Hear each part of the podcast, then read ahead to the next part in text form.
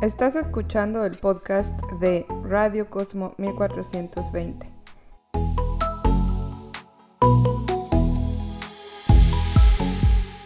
En el episodio de hoy te vamos a platicar sobre qué es lo que hace un astrónomo, a qué se dedica y cuántos tipos de astrónomos hay. Bienvenidos.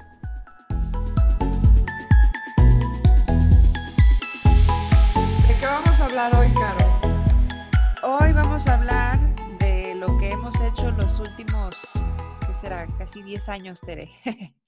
lo que hace, vamos a platicar de qué es lo que hace un astrofísico, ¿no?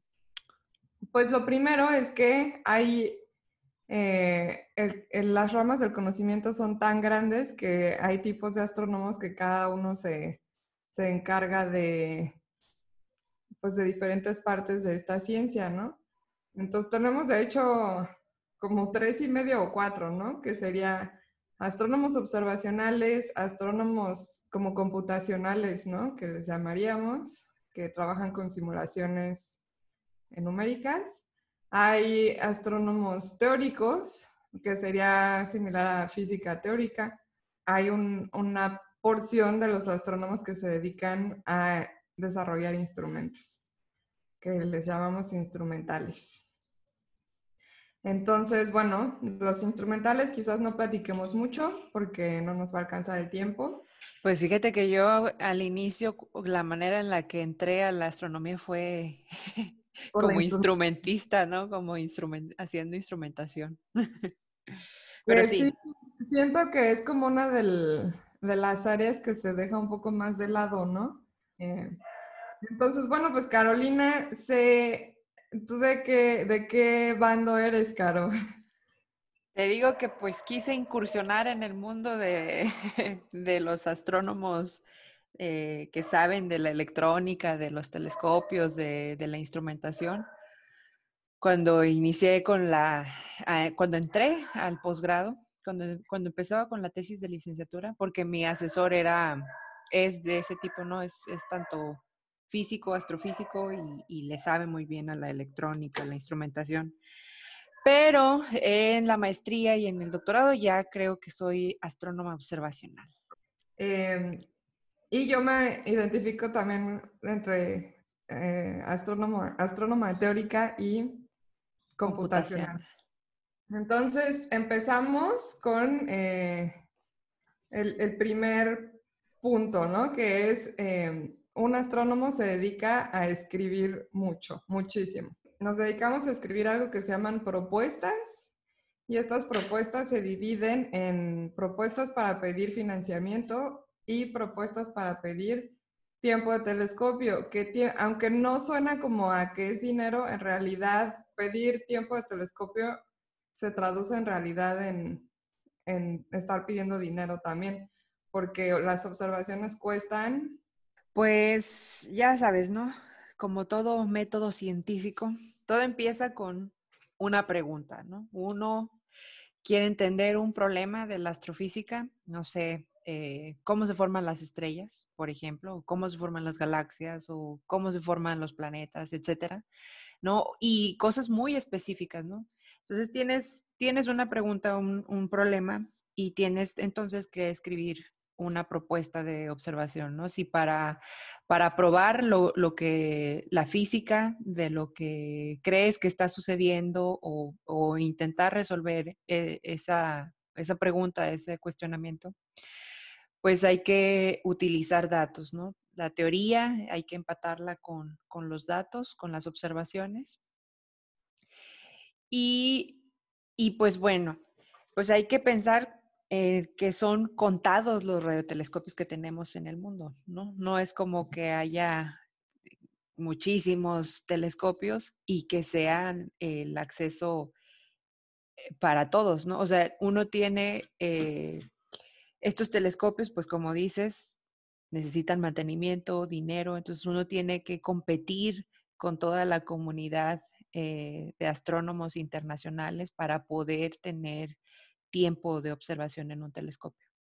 Entonces, en el, por ejemplo, en el caso del el BLA, el, este telescopio que se, que se encuentra en Socorro, Nuevo México, tiene ya muy bien establecidas cuáles son las fechas en las que reciben propuestas de observación, ¿no? Tienen como que su temporada de, de, para que la gente pida tiempo de observación, pero para que las planeen durante todo el año. Sí, pues eh, lo que pasa es que este telescopio cambia la posición de sus antenas a lo largo del año, ¿no? Entonces tiene cuatro configuraciones, la que es la más compacta, una menos compacta, otra intermedia y la más extendida. Entonces eso cambia en, en, en el año. Entonces, uno como astrónomo debe de estar al pendiente. Ah, las propuestas para la configuración más compacta se cierran, no sé, en agosto, ¿no? Entonces, uno está ahí eh, eso es otra cosa, ¿no? Con la que tenemos que lidiar, que son las fechas límites, los benditos deadlines, ¿no? Que estás ahí este, armando tu propuesta para que se observe, o sea, son, son planeadas. Esta es, este es el límite en el que recibimos propuestas nosotros, el comité del telescopio, pero para que tu propuesta se observe como seis meses después o un año después. Entonces, por eso tienes que estar muy al pendiente, ¿no? De estas fechas, porque si se te pasa la configuración del telescopio que tú buscabas, pues te vas a tener que esperar eh, bastante tiempo. y, bueno, entonces uno pues tiene que planear cuál es el, problema científico que quiere eh, abordar. Tienes que escribir una parte de background, de...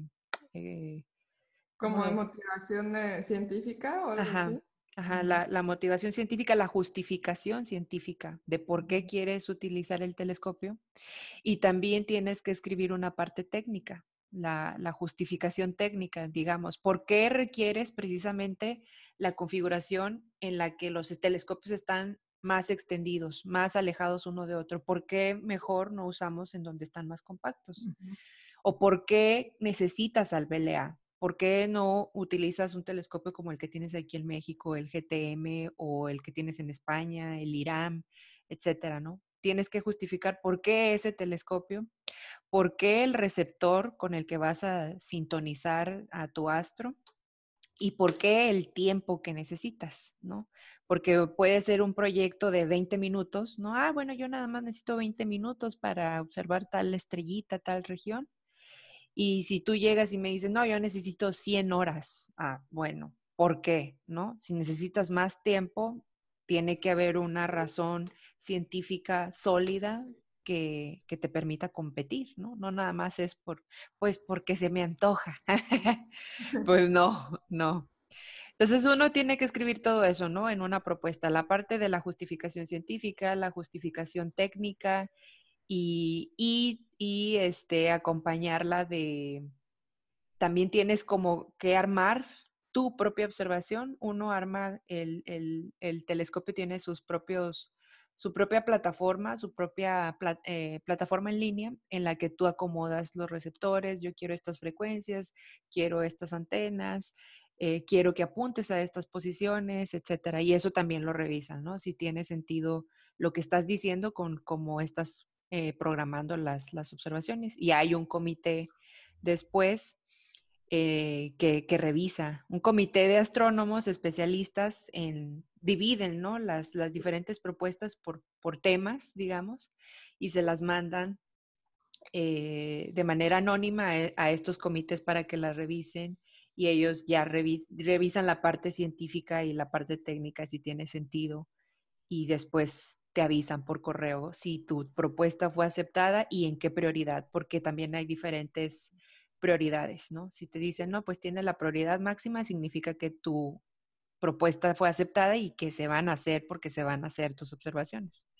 Si tienes la menor prioridad, significa que pues no, probablemente no se van a hacer. O si hay un huequito, si algo pasó y sobró tiempo o, o no se pudo observar una propuesta porque las condiciones climáticas no eran las necesarias, pero para pero tu propuesta no necesita condiciones climáticas muy, muy específicas, bueno, pues ahí meten esa propuesta, ¿no? Pero ya no tienes la certeza de que, de que vayan a observar tu proyecto. Claro.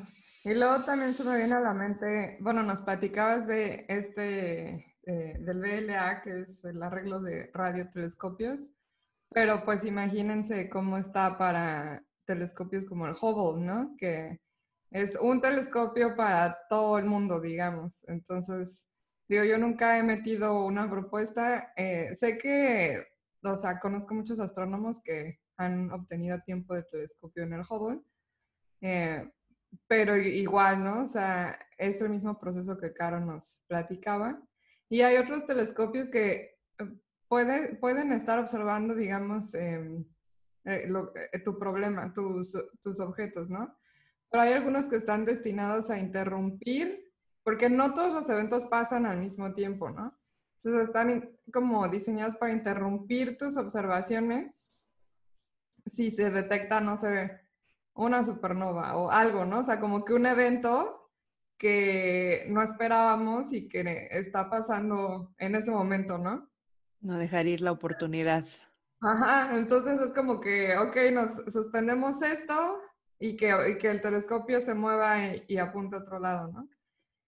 Y la, otra parte de las propuestas que, de hecho, también, Caro, tú tenías una anécdota cuando estabas escribiendo la Newton Fellowship, ¿no? Sí, eh, sí, las propuestas para pedir trabajo, ¿no? Para una posición postdoctoral. Pues también es lo mismo, ¿no? Este ambiente es competitivo hay dinero para, digamos, para que uno pueda tomar eh, alguna posición de trabajo, pero es dinero limitado, entonces son muchas las personas que aplican alrededor de todo el mundo, que están proponiendo qué, eh, qué proyectos podrían ir a realizar con, con, el investigador o la universidad a la que quieren ir, ¿no? Por ejemplo. Entonces, eh, pues también es todo, todo un... Es un poco como venderte a ti mismo, ¿no? Como vender tus habilidades más bien. Como que tú tienes que decir, oye, mira, tengo esta idea, este problema, ¿no? Que me... O sea, igual la justificación científica, que, que es similar en las observaciones. Dices, mira, esto por años, ¿no? Este, no hemos sabido, eh, no sé, la energía oscura, ¿no? Y entonces yo propongo que si hago este magnífico trabajo de investigación, puedo contribuir un poquito, ¿no? Y además si tienes que dar como un impacto, tienes que decir el impacto que tiene la comunidad de astronomía y a veces incluso el impacto social, ¿no? Que no, no hay que demeritarlo porque ya lo hemos platicado Caro y yo. Todos estos eh, proyectos y, y estos avances que se ven como que muy de conocimiento puro, en realidad pues siempre hay tienen un impacto social súper fuerte, ¿no? Y, necesario e importante. Em, entonces sí, uno pide pues muchísimo dinero, ¿no? O sea, alrededor, digo en dólares, no sé qué sería, pero... Eh, y no me acuerdo la Newton Fellowship, por ejemplo, cuánto dinero era, pero son cientos de miles de, dólares, vamos a, a decir. Y eso pues para que te paguen tu salario, o sea, no, no todo es para ti, sino para que te paguen tu salario, le pagan a la universidad, en la universidad hay ciertos costos, em, te dan pues también equipo de cómputo, eh, eh, dinero para conferencias, que es, que es una de las, de las otras labores de un astrónomo, etc. Entonces, eh, es muy afortunado aquel que, que lo obtiene. Y yo no, yo no sé tú cómo lo ves, Caro, pero a mí me parece, la verdad es que es un, este, es como una carga un poco para un astrónomo estar compitiendo pues por dinero y por ese tipo de proyectos, pero por el otro lado, ese tipo de competencia impulsa mucho a la ciencia de, frontera, que eh, cuando sí que es como un tema a debatir ahorita, por ejemplo, en el caso de México, que pues usualmente el dinero es un, pues da de qué hablar, ¿no? Porque no, este, pues hay recortes o no, o no hay tanto dinero como los equipos quisieran, pero eh, sí cuando les, les aseguras a un grupo dinero sin que tengan que competir por él, no, no No impulsa la mejora, ¿no? Exacto. Como que uno se queda en su zona de confort. O sea, por un lado sí es como que, ay, es súper tedioso y hay que batallarle mucho y y nos gustaría como tener asegurado el futuro, pero por otro lado, sí, uno como que se enconcha un poquito y no, este, no, no, sí, no, no intentas mejorar para que te den, ¿no? Porque como digo, pues estás vendiendo tu proyecto y, y entonces te esfuerzas, ¿no? Para que quede lo mejor posible. Pues yo creo que es como, ay, perdón, creo que es como un papá y un hijo, ¿no? Si, si el papá siempre mantiene al hijo, pues el hijo, pues, ¿para qué trabajo? ¿no? ¿Para qué me esfuerzo si mi papá me va a mantener? para vivir. Y entonces, pues tiene esa ventaja, pero por otro lado, pues sí está medio es agobiante. Bueno, en, esto que digo, estamos como en la parte, en, nos toca escribir mucho, ¿no? Eh, un, artículo de investigación es casi como una práctica de laboratorio, pero súper profesional, eh, donde pues ahí te da el método científico, hay introducción, eh, métodos, descripción de tus experimentos o simulaciones, resultados, discusión, conclusiones. ¿Tienes alguna anécdota de cómo te, iba escribiendo papers? No, pues sí, a mí sí me tomaba bastantito tiempo. Afortunadamente tuve eh, un asesor que me, costaba un poco al principio, ¿no? Al, al, principio con la parte de lo básico, que pues estos papers, el idioma de la ciencia es el inglés, ¿no? Entonces hay que leer en inglés y hay que escribir en inglés, todo. Y aparte es un inglés técnico, porque no es como el inglés que usamos entre astrónomos, sea un no es, o sea, sí, es algo eh, especializado, ¿no? Es técnico. Entonces, las cosas no se traducen, ¿no? O sea, a ver si ahorita me acuerdo. Por ejemplo, algo que siempre me, me pasa como, ves que en, en matemáticas siempre decimos la ecuación de la lineal que es pendiente por la abscisa más, ¿cómo se llama? La B. Pero, por ejemplo, ese nosotros le llamamos la pendiente, ¿no? De una recta, que sería la A, o la podemos poner como M, que es como eh, la definición estándar de la pendiente. Y en inglés, la pendiente se traduciría como slope, pero no, se traduce igual cuando estamos hablando en matemáticas. Entonces, eh, aquí creo que es diferente en Estados Unidos, no estoy seguro, segura, pero no decimos de slope, ¿no? O sea, que es como que cuando queremos traducirlo, si no se dice de gradient. Entonces es como un ejemplo sencillo, ¿no? De que tienes que aprender el idioma, eh, o sea, a lo mejor sí sabes hablar un poco de inglés, pero te tienes que aprender la terminología exacta que se usa en la comunidad en inglés, ¿no? Sí, por ejemplo, también yo me acuerdo que me causaba mucho ruido la palabra eh, cuando te refieres a la formación de estrellas, la acreción, accretion, ¿no? Yo creo que acreción no, sí existe, no estoy segura, nunca, no recuerdo haberlo revisado, pero que sí existe al español así la traducción directa. Sí, quizás no, ¿verdad? O también, por ejemplo, siempre hablan de que de, eh, de, flujos bipolares, los flujos bipolares también otro fenómeno que sucede en la formación de estrellas, de la eyección, ¿no? Ejection, entonces era como que suena raro eyección así tal cual, no sé.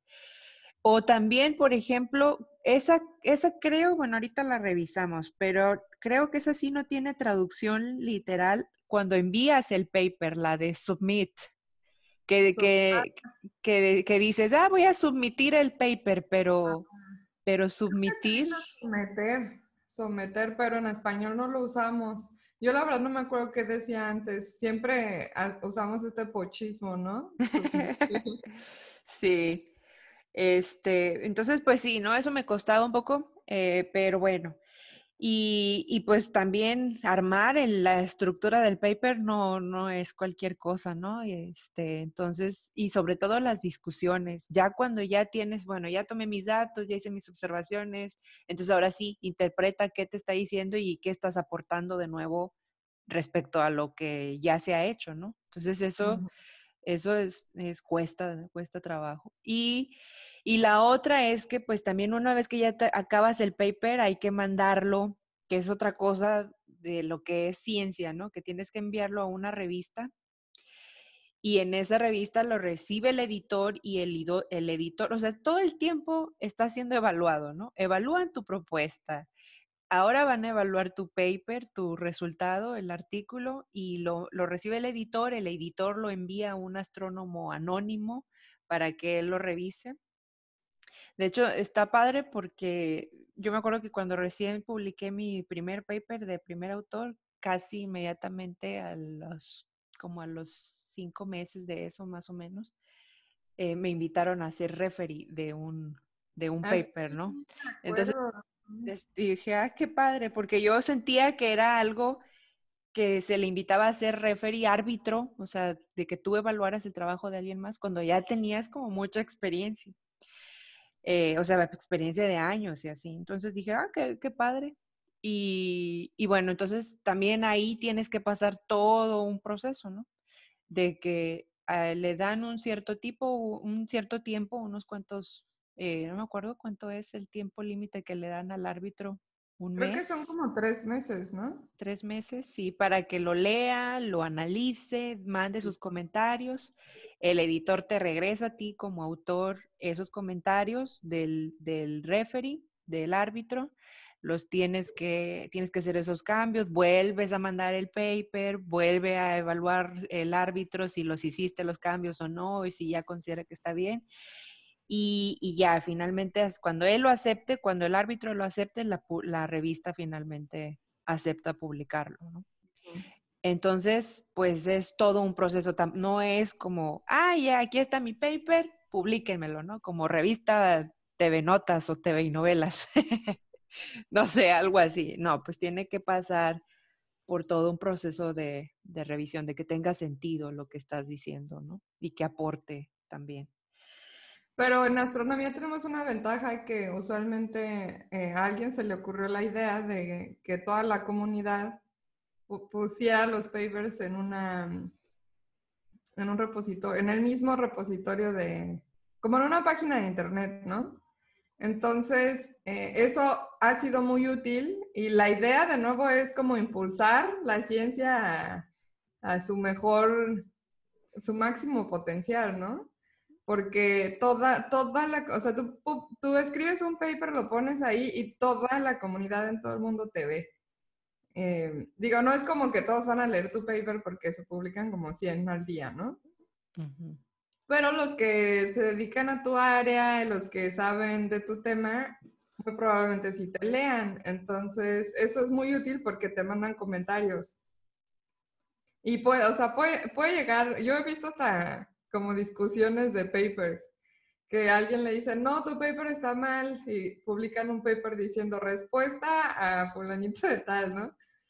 Y que de pronto sí se siente como que medio hostil que, que te hagan eso, pero al final de cuentas, pues sí, si hay discusión de la gente de los expertos, pues siento que tiene como el lado positivo de que estás llevando tu idea pues al al límite, ¿no? O sea, tiene como que el potencial de, ser una idea bastante buena.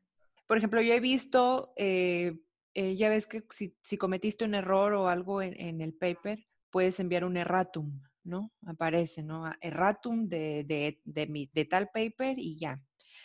Y yo siento que así es como, como que, yo, yo siento que es parte del, de la ciencia, ¿no? Es parte, estoy revisando, alguien me hizo notar, y para mí está bien, ¿no? O sea, se vale, ¿no? y como que no ser tan duros en ese sentido de, de no, ya se quemó o algo así, pues no, pues más bien yo creo que lo malo sería no admitir que algo estaba mal Está ahí, ¿no? Y es que equivocarse, o sea, sí, yo también estoy muy de acuerdo contigo, no debería estar tan mal visto, digo, tratar de no equivocarse, por supuesto, ¿no? Pero a veces simplemente uno pensaba que las cosas eran de una forma y no eran, o no sé, a veces también tomar observaciones o eh, programar las simulaciones pues vienen con sus errores, ¿no? O sea, es errar es humano. Y hablando de eso, te hablando de la, de la base de datos que dices, donde se publican, donde uno puede revisar los papers de todos los astrónomos del mundo, me puse a revisar el, perfil o las publicaciones de un astrónomo que quizás del que muchos han escuchado hablar alguna vez, supongo, ¿no? A los que les gustan estos temas de la astronomía, que es Carl Sagan, ¿no? Un divulgador de la astronomía muy conocido, que era también astrónomo, y chequé su, su, su lista de papers y tiene tiene bastantitos papers, publicó en los que aparece tanto como primer autor como eh, parte de las colaboraciones. Según yo lo filtré para que solamente me, me apareciera en la lista de papers eh, arbitrados, de artículos y que fueran arbitrados. Y me aparecen, según esto, 290 papers y solamente la mitad, 149, casi la mitad, son de él, de primer autor y en total tiene, eh, tiene en total 12.138 citas. De, de, los 290 artículos, 12.138 eh, veces lo han citado otros, otros astrónomos. Y de las que solamente son de él, los 149 papers que solamente son de él, tiene 3.395 citas.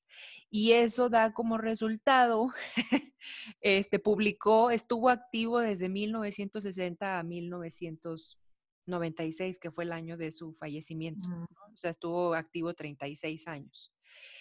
Y tiene algo con lo que también luego se suelen medir el impacto de los, de los investigadores, de los astrónomos, es el índice H, que bueno, tiene cuestionamientos de ese índice, ¿no? De qué tan efectivo es, etcétera, etcétera, pero es un parámetro que se menciona.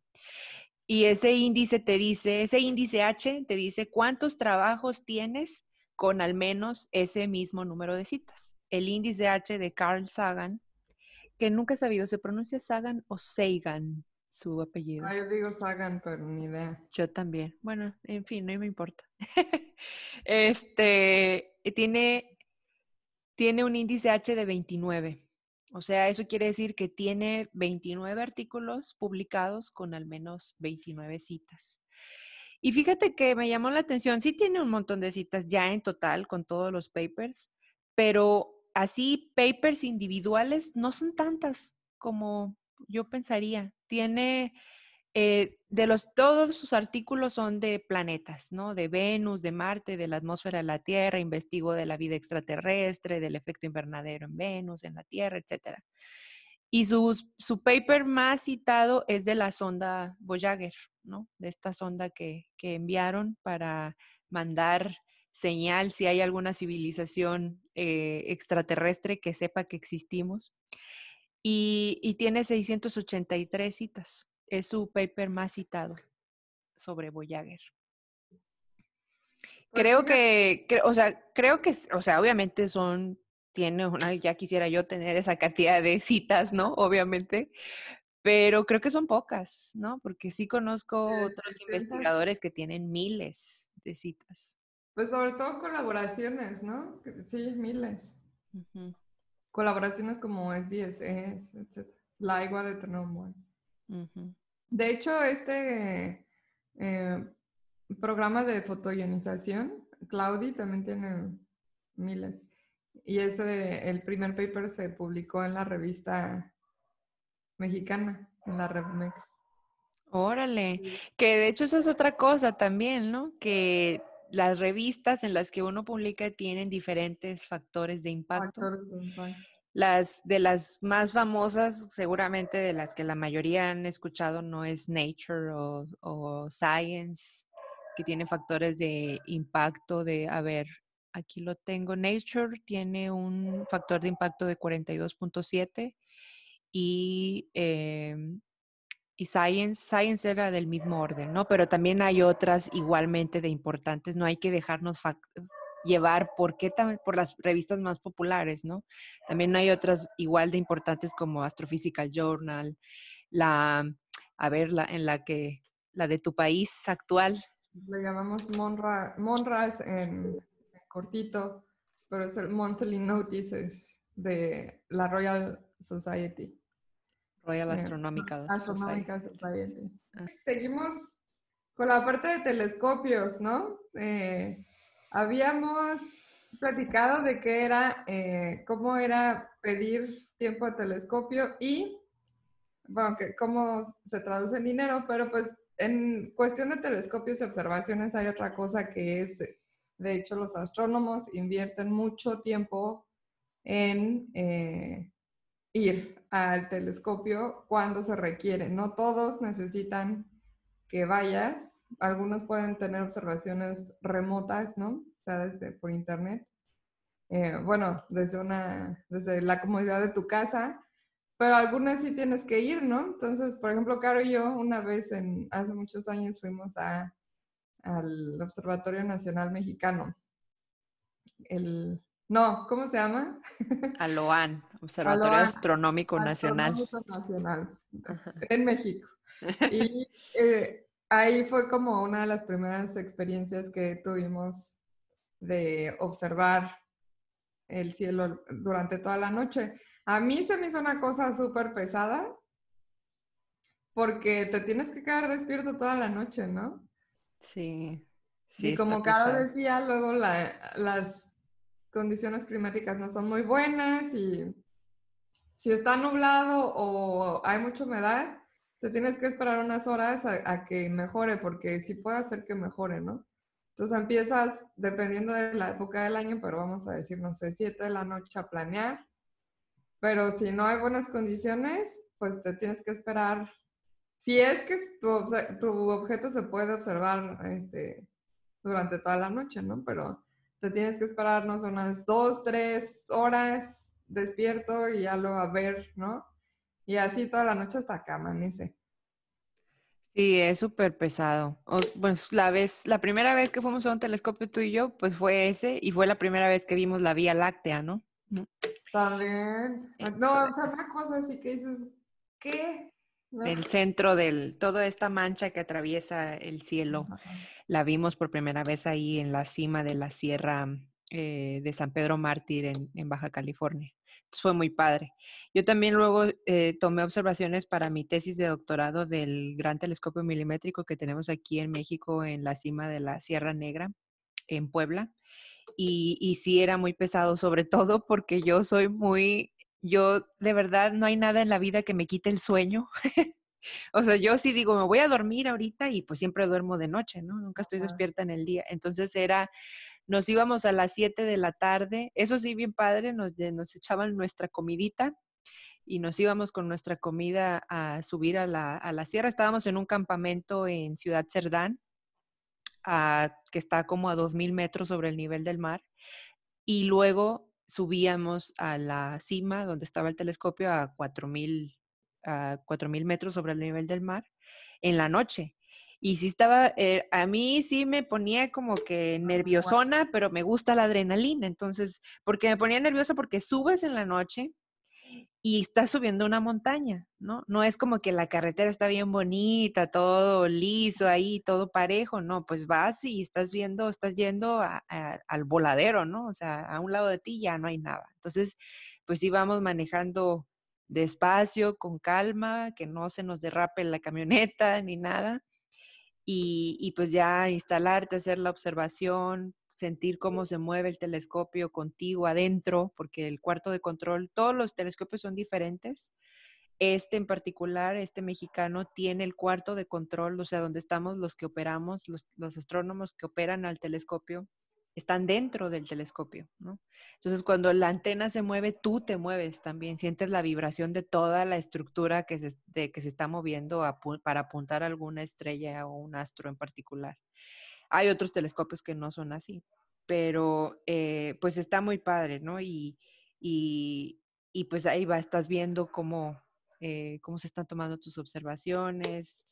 Eh, es, no dormir, me acuerdo también que, digo, soy física y mi ingenuidad, ¿no? De, de, de no haberlo visto antes, porque me compré para mantenerme despierta como yo es de, no, es que no, no voy a poder estar despierta desde las 7 de la tarde que nos fuimos hasta las 7 de la mañana del día siguiente, ¿cómo lo voy a hacer? Y pues bien mal alimentada, ¿no? Dije, no, pues me compro una coca, café, lo que sea, pero yo voy a estar despierta como del lugar. Y nada, pues me compré una coca, sabritas, por mugrero, este, para estar comiendo durante la noche. Y está bien feo porque, porque como estás a 4.000 metros sobre el nivel del mar, el nivel, la, la cantidad de oxigenación es diferente, ¿no? Me acuerdo que estábamos como al 85% de oxigenación. Tu metabolismo es más lento. Yo me acuerdo que llegué y tenemos que subir unas escaleras y nos dijeron, no, aquí suban despacio porque se les acelera el corazón, no sé qué. Y yo, no, yo no, yo sí tengo condición y sí puedo aguantar. no, pues es física, Carolina, ¿no? O sea, no. Y me acuerdo que subí rápido y no, o sea, mi corazón estaba tun, tun, tun, tun, tun, y dije, ay, no, les haré caso. En el GTM, sí se siente bien cañón. Sí, y, y, luego llegué y compré mi coca y dije, bueno, me tomo mi coca, la abrí y la coca salió disparada, todo el refresco, la, la bolsa de sabritas toda inflada, o sea, también eso está padre, ¿no? Darte cuenta que, que pues sí. Las condiciones cambian. Exactamente, y mi estómago estaba inflamado todo el tiempo porque pues el metabolismo es más lento, se, se inflama, ¿no? Pero pues eh, también la presión, ¿no? La presión. que uno tiene como adentro, pues cambia. Ajá, esas sí. Entonces, pues sí, eh, fue toda, fue todo un, es toda una aventura, pero pues está padre también experimentar esa parte. Ya una vez que uno tiene pues observaciones, dinero, ya fuiste al telescopio, ya agarraste tus, tus datos, ¿no? Eh, pues sigue la otra parte que es como, la, ahora sí, la, la, la mera ciencia, ¿no? Es pues analizar tus datos, escribir tus programas, em, analizar tus observaciones. O sea, los datos pueden venir ya sea de eh, resolver modelos que tú hiciste de, con la física que sabemos que es como, siempre digo como que es el núcleo de nuestro trabajo, ¿no? O sea, utilizas la física que sabemos que funciona y tratas de explicar otros fenómenos. Y si no se puede, resulta que a lo mejor estás viendo algo que creías que no era o incluso de las cosas más emocionantes es que pudieras estar viendo nueva física, física que no habíamos descubierto, ¿no? Es como la parte más sustanciosa de lo que hacemos, ¿no? Porque es la parte que le va a dar validez a tu idea. Ahí es tu conocimiento donde lo, lo pones a prueba. Y usualmente, no, o sea, creo que lo estoy pintando como que muy romántico que nos sentamos y decimos, no, este... Pero usualmente las, estas ideas fluyen más cuando te basas en artículos anteriores o discutes con la comunidad o ya resultados anteriores quizás mostraron que no funcionaron, entonces tú dices, bueno, si hago, si utilizo un pedacito de esos resultados y le modifico A, B o C cosa, a lo mejor me salen. Pero eso es lo que hacemos, leemos otros trabajos y de ahí sigue avanzando, ¿no? Creo que me salté porque había, teníamos planeado hablar de, de análisis de datos y de física y me salté un poco eh, la parte de analizar los datos, ¿no? Que no, no es eh, necesariamente luego, luego utilizar la ciencia, sino que a veces hay que hacer uno lo que le llamamos como data mining, ¿no? O sea, tienes que limpiar eh, o formatear de alguna forma los datos. Entonces, por ejemplo, ¿cómo es recibir datos de un telescopio? Que importan las unidades, ¿no? Importa el ruido. Eh. Sí, y aparte también, pues, hay que saber, hay que pensar en que la astronomía es... Eh, o sea, hay, hay, además de que sí hay astrónomos observacionales, teóricos, computacionales, lo que sea, también hay astronomía de rayos X, de rayos gamma, eh, infrarrojos, ultravioleta, óptico, radio, y todos utilizamos diferentes softwares para analizar los datos y unidades también en los que eh, se capturan los datos, ¿no? Por ejemplo, en radio utilizamos el brillo, ¿no? El, el flujo que le llamamos Janskis. Los Janskis los, utilizamos los radioastrónomos en honor a Carl, a Carl Jansky, eh, que fue el padre de la radioastronomía, era un ingeniero. Y, creo que también una parte en infrarrojo también utilizan esa unidad, pero es diferente para los ópticos, para los rayos X, rayos gamma. Eh, los softwares también que utilizamos en radioastronomía, utilizamos un programa que se llama CASA, APES anteriormente para, analizar datos de los radiotelescopios, pero también hay eh, eh, softwares para el análisis de las líneas moleculares, ¿no? Eh, en, los ópticos utilizan otro, creo que es el, el IRAF, ¿no? Me parece. IRAF. Ah, y así sucesivamente, ¿no? Entonces uno pues tiene que eh, tienes tus datos, tienes que saber también, además de que sepas de la física, cuál era el, problema, también tienes que aprender a utilizar estos softwares, ¿no?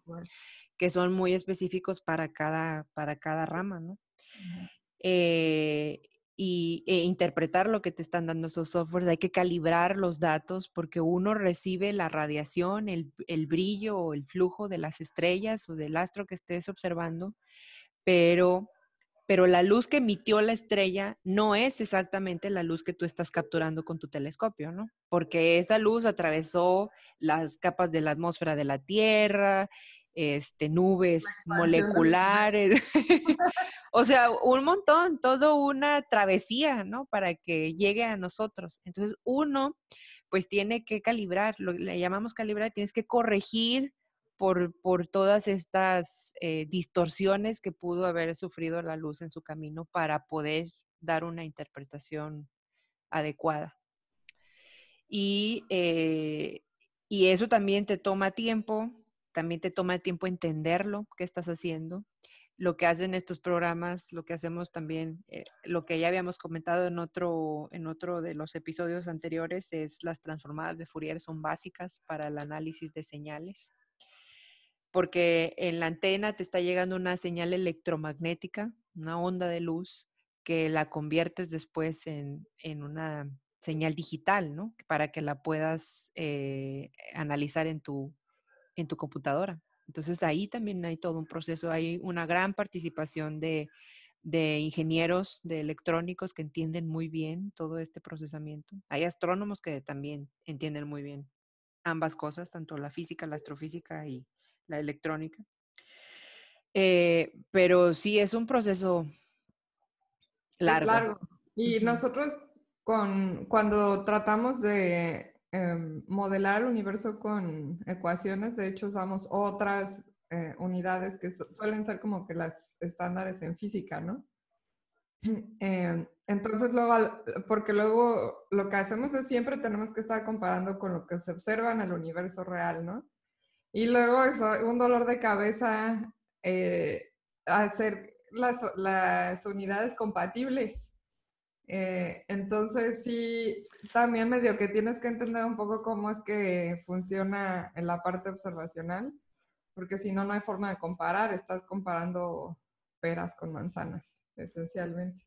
Pero de verdad que sí es todo un eh, algo que de lo que deberíamos, estar súper sorprendidos y, súper contentos de lo que puede lograr el intelecto humano con este tipo de análisis, porque en algún momento me acuerdo también, hice el cálculo, ahorita exactamente no me acuerdo, pero el cálculo de, al menos en radioastronomía, lo que tú recibes es una potencia, ¿no? ¿Cuántos fotones te llegan de luz? Este, ¿Cuánta energía por, por unidad de tiempo recibes en tu antena? Y me acuerdo que hicimos el cálculo alguna vez de que si juntaras varios radiotelescopios y los pusieras a recibir luz, eh, ondas de radio, durante décadas, no me acuerdo cuántos, cuántas décadas, la potencia que recibes es bien pequeñita. Es la potencia que, la cantidad de energía que libera también una pelotita de unas cuantas micras, de un tamaño súper enorme, súper pequeñito, si la dejas caer de una altura de 10 metros. Esa energía que se pierde ahí, energía potencial, es la misma energía que tú recibes eh, en, forma de luz, ¿no? De, que trae la luz de los astros que tú estás observando. Pero eso es calculándolo durante décadas y utilizando varios radiotelescopios. Entonces, en realidad lo que nosotros analizamos es este, es, es una nada, ¿no? O sea, realmente la radiación que estamos recibiendo es súper, súper pequeña y aún así tenemos la capacidad de extraer física de ahí y de entender el universo realmente. Entonces, hay que, hay que valorar el, el intelecto humano. Usualmente en la historia lo que seguiría ahorita es que ya que procesamos los datos y que ya hicimos nuestra parte científica súper rigurosa, usualmente nos regresaríamos a lo que es eh, escribir el paper, que ya lo platicábamos. Pero em, hay otra parte que es súper importante en, en, este trabajo, que es ir a conferencias, ¿no? Eh, dar dar eh, pláticas. Y esta para mí también suele ser una de las partes más difíciles porque pues tienes que viajar a cierto lugar. Eh, eso está padre, pero eh, con el único objetivo de presentarte enfrente de, la, de cierto grupo de personas expertos en tu tema y presentar tu trabajo y tus resultados. Ya una vez que das la plática, ya todo es alegría y felicidad, pero a mí se me hace una, una de las partes más estresantes de mi trabajo. Y es que sí, al final estás pidiendo a una persona que tenga múltiples talentos, ¿no? O sea, eh, que sea buen orador, que sea buen maestro. Bueno, todavía no, tratamos el tema de, eh, de teaching, enseñar. de enseñar pero que sepa escribir bien, que sepa hablar inglés, que sepa programar, que, ¿no? O sea... Eh, de hecho, respecto a eso de las conferencias, me acuerdo que no me acuerdo en qué libro de Carl Sagan eh, lo leí, pero decía que, que, a nadie le gusta, ¿no? que a ninguna persona le gusta ir a pararse para hacer digamos, de alguna forma cuestionado, ¿no? Está siendo, está siendo cuestionado realmente. Tú vas y presentas tus resultados, tu interpretación, lo que tú crees, eh, lo que los datos te dicen, pero estás frente a expertos de en tu misma área que este, van a cuestionarte todo lo que, lo que digas, ¿no? Y, y pues a nadie le gusta, pero es parte de la ciencia, ¿no? Otra vez es lo mismo, está siendo, está siendo evaluado constantemente, ¿no? Porque no, no es, eh, no es porque yo digo, porque yo creo, es qué dicen los hechos, ¿no? ¿Qué dicen los hechos científicos? No es algo que, que se vaya a aceptar nada más porque lo dice fulanito o porque yo creo en esto, ¿no? Y es muy nutritivo porque si, digo, no toda la gente ya se está, estamos aprendiendo como a convivir mejor, ¿no? No toda la gente va a ser así eh, grosera en el sentido de que, que sí llega a pasar, ¿no? Que alguien te dice, estás mal. Y ahí enfrente de todos y, y ahí queda, ¿no? Eh, o no queda, a lo mejor ya empiezan las rivalidades. Pero también tiene como que su parte positiva, que la gente te invita a colaborar o te dice, oye, yo tengo una cosa similar, o mira, ¿por qué no usamos lo que acabas de presentar eh, con esta otra cosa que tengo? Llega a ser bastante positivo para la gente que, que, puede ir a conferencias, porque así te conocen. Porque si no solo es como que un nombre, digo, no, no digo que sea esencial que tengas que ir a conferencias, pero eh, no, la gente si no te ubica o si no, si no te, o sea, más bien cuando ellos te han visto, leen tu paper, ¿no? Como que dicen, ah, sí, me acuerdo de esta persona en tal conferencia, y ya luego cuando publicas tu artículo, ya le ponen más atención a que si no te conocen. Y pues usualmente, en, bueno, en las conferencias que yo voy actualmente casi no hay latinoamericanos. Eh, en, en, las más recientes solo ha habido, creo que un chileno y yo, por ejemplo. En la última a la que fui. Eh, pues esa es como, digamos, la desventaja. Y eso sí hay como 40 estadounidenses, 40 japoneses, ¿no? O sea, sí, sí varía mucho. Pero hay una tercera que no hemos comentado que es cuando formas colaboraciones con grupos en otras universidades, en otros países o en otros estados también puede hacer, ¿no? Y esa parte, e, esa parte mí, yo la disfruto, yo la disfruto mucho porque pasas, digamos, dos semanas o un mes, o si te vas de sabático ya para la gente que tiene plaza permanente, eh, llegan a pasar hasta un año, ¿no? En, en otra universidad o centro de investigación? Eh, viajar para colaborar, para seguir creciendo y aprender de, la forma de trabajo de otras personas, ¿no? Por ejemplo, yo nada más hice una instancia en el doctorado en, la NRAO precisamente, en Socorro, Nuevo México. Y sí tenían una forma de trabajo muy diferente a, la, que estaba acostumbrada. Este, pero también es, pues eso te, te ayuda a pues a, impulsarte, ¿no? En ese sentido de, trabajar con otra gente, también en el idioma, ¿no? También a, a des, desinhibirte en la, en la cuestión cultural. Entonces, es, es muy enriquecedor. Y después, bueno, vienen otras dos que son súper, bueno, tres que son también eh, actividades que no todos los astrónomos hacen. Algunos hacen una u otra o, ninguna, ¿no? Que serían tres, que es dar clases, que eh, sería comunicación de la ciencia, y eh, una parte que es como administrativa, ¿no? Que puede ser que seas director de un departamento, de un instituto quizás, o a nivel un poco no, no tan arriba. Eh, eh, hay astrónomos que también son parte de algo que se llama el, el comité científico o comité local de organización de conferencias, ¿no? O a lo mejor, por ejemplo, esto, esto que platicaba de dar seminarios también es como un poco de administración porque pues tienes que invitar a la gente y luego hay que... el café. El café, organizar una cena, ¿no? Porque pues es tu invitado y luego aparte viene un proceso de, de reembolso para el, el, el que dio la plática. Entonces, yo participo en esa parte de administración, yo he participado en, en comité científico local y también organizando seminarios. Em, pero, eh, pues hasta ahí, ¿no? Eh, más bien, Caro, que ella tiene mucha experiencia en comunicación de la ciencia, que bueno, cuenta este podcast, ¿no? Eh, como comunicación de la ciencia, pero Caro nos puede platicar de su proyecto de la mujer cohete y eh, de dar clases, ¿no? Que es... Sí, sí, es, es otra cosa, ¿no? Es, eso está padre de, digo, después de que has, de todo el proceso para formarte como astrónomo, como que después ver las habilidades que has desarrollado y poder pasar, digamos, de un ambiente a otro, de un lenguaje a otro, eso también está, es, es muy padre. Y, pues a mí me gusta mucho, a mí me gusta en general como que esto de, de mover, mover a la gente, comunicar. Entonces, este, pues también doy, doy clases de física y de astrofísica.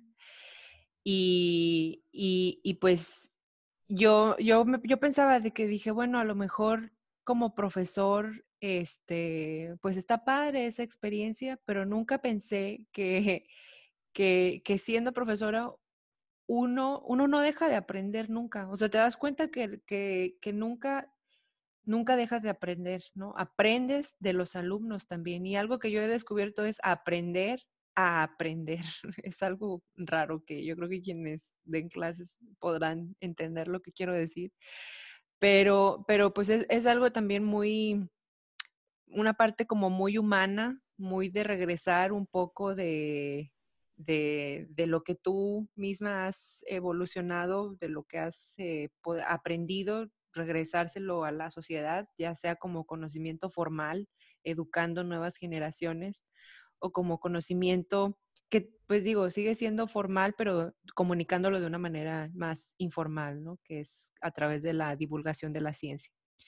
Entonces, pues eh, de verdad que es muy gratificante. A mí me gusta mucho, me gusta eh, me gusta escuchar las, las preguntas de las personas, que es algo que todos compartimos, ¿no? La, la, curiosidad, querer saber más de cómo se formó el universo, por qué estamos aquí, por qué aquí hay vida y no en otros lugares. Entonces, como a mí me gusta este asunto de, de compartir el conocimiento, un poco por mi propia historia de lo que ya hemos platicado quizás anteriormente o en otra, en una entrevista que te hice, ¿no? De, de, de, pues para mí no fue el camino como muy claro de cómo llegar a la astrofísica. Yo no, fue, no es como que tuvieras, eh, viniera de una dinastía de astrónomos o de, de académicos. Entonces, pues tuve que ir encontrando el camino yo sola de, de, investigar, ah, bueno, tengo que estudiar física y luego después de física tengo que hacer, estudiar astrofísica, un posgrado pues no, no, nunca tuve el camino trazado. Entonces, mucho de lo que me motiva es eso, de pues ayudarles a las nuevas generaciones, no tienen por qué ir a ciegas, ¿no? Hay un camino, hay, sería bueno que alguien les haga saber, no hay uno, hay muchos caminos, pero que no es, eh, o sea, que no es un, no es, exactamente, ¿no? Entonces, pues sí, es, es muy bonito, y sobre todo contagiarse del entusiasmo de los jóvenes, de la, de la energía que tienen. Yo digo, ay Dios, yo tenía mucha energía cuando era joven, ¿qué me pasó? sé que para nosotros, porque dar clases es muy difícil, es difícil explicar muchos de los conceptos que uno usa. Pero la verdad es que yo creo que es esencial que des clases de, para empezar, ¿quién va a enseñar lo que uno sabe si no la gente que lo sabe, no? Porque estos son temas de frontera, o sea, mucho de lo que discutimos aquí no está realmente en, libros, ¿no? Eh, bueno, de lo que discutimos, digamos, en, en nuestro día a día. Eh, estará en algunos artículos, pero no, es, no está condensado, ¿no? Que de hecho no hemos hablado, por ejemplo, de los reviews, que a veces está el conocimiento todo regado luego se intenta poner como que juntarlo en, que llegan a ser hasta 60 páginas, ¿no? Eh, de, de como para resumir lo que se ha hecho en la última década, etcétera. Pero sí tenemos que ser los, pues los que eh, hacen investigación o, o eh, porque si al final terminas pasando un, gran, eh, una gran porción de tu tiempo en dar clases, aunque seas investigador, ¿no?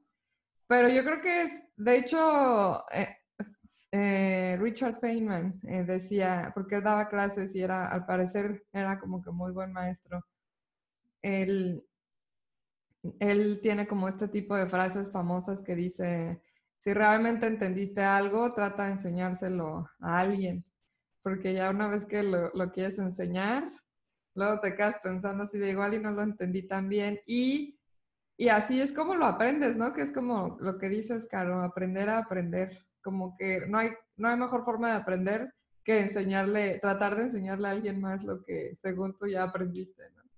Sí. Y esa por la parte de eh, dar clases y la otra parte de eh, comunicación de la ciencia, eh, yo lo veía, la verdad es que yo lo veía como, como una cosa que, no sé, como para gente aburrida.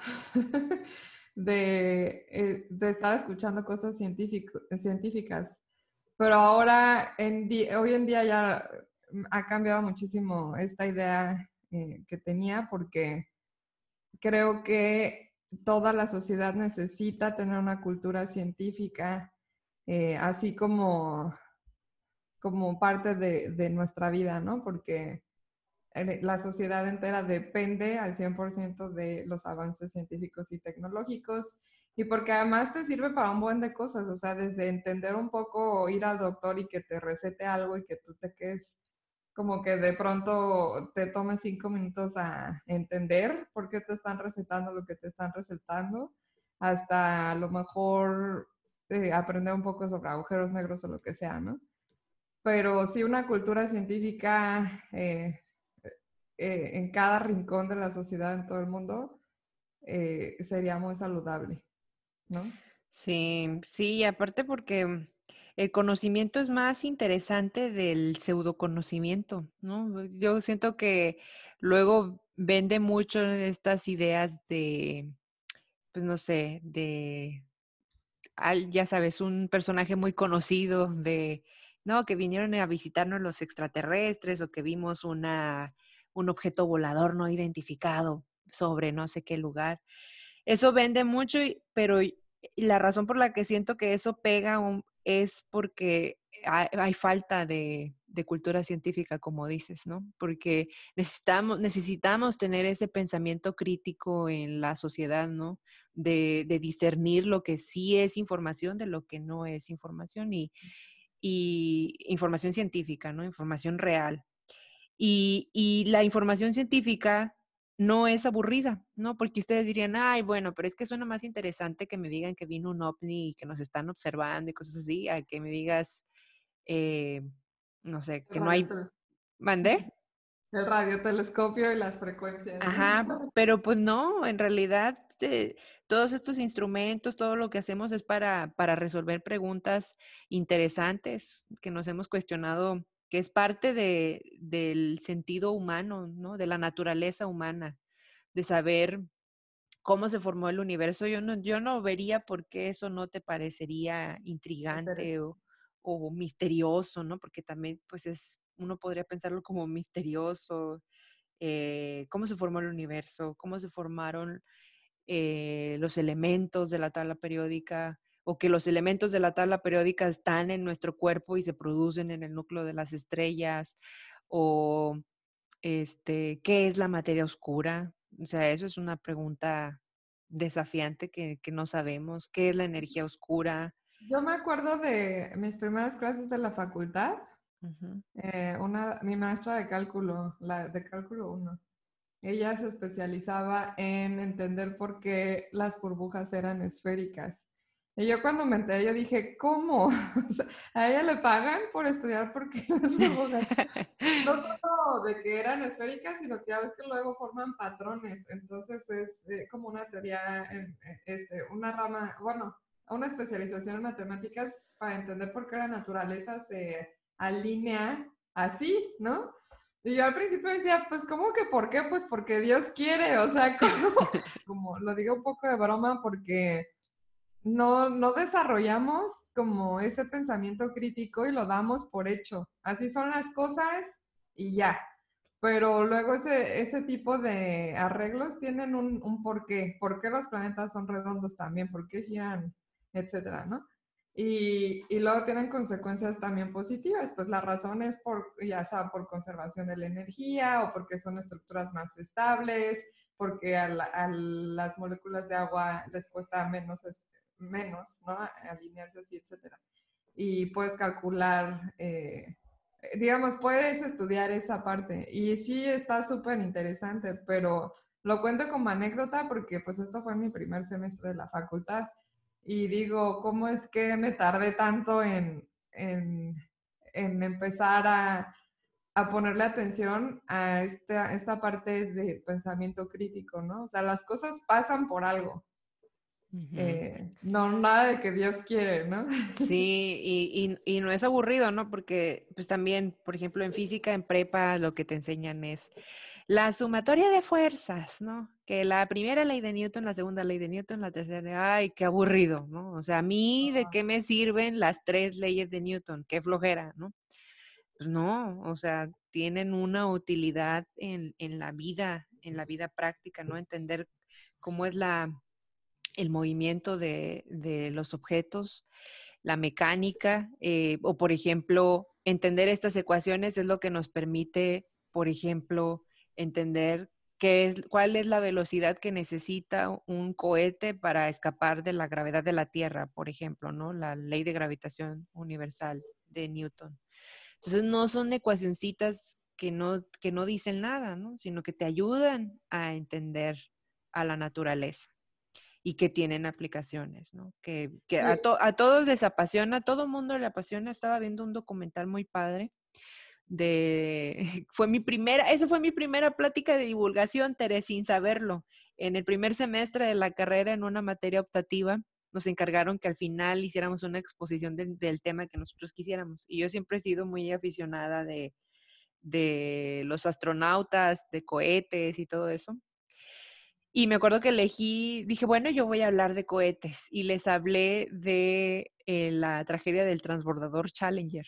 Ah. Y me acuerdo que ahí me di cuenta, dije, creo que ahí me di cuenta que dije, tengo a todos mis, mis amigos en el salón entretenidos, de que dije, a mí me gusta esto, o sea, como que por ahí creo que fue como que de las primeras veces que me di cuenta que a mí me gustaba comunicar. Y, y, hablé de esa tragedia, ¿no? Del transbordador Challenger, de lo que le pasó y, y, todo eso. Entonces, a todos nos gusta. O sea, me acuerdo que vi un documental en el que, en el que toda la gente, todo Estados Unidos, todo el mundo estaba viendo ahí, ¿no? El despegue de, eh, del, del Apolo 11 cuando iba a su viaje a la Luna. Entonces, ¿por qué estamos ahí? Porque nos interesa, ¿no? Porque es parte de la, de la naturaleza humana, como que ir más allá, ¿qué hay más allá? Explorar. Exacto. Y eso, pues a eso eso te ayuda, la física, ¿no? La física te permite ir más allá. Muchas gracias por acompañarnos en otro episodio más de Radio Cosmo 1420. Si te gustó este episodio, no dejes de comunicarte con nosotros, eh, suscribirte a nuestro podcast, darnos un like o seguirnos en nuestras redes sociales. Estamos estrenando cuenta en Twitter, se llama arroba Radio Cosmo 1420. A Carolina Rodríguez la pueden encontrar en todas las redes sociales como arroba la mujer cohete y a mí Teresita Suárez en Instagram y Twitter como arroba Suárez Nogues. Hasta la próxima.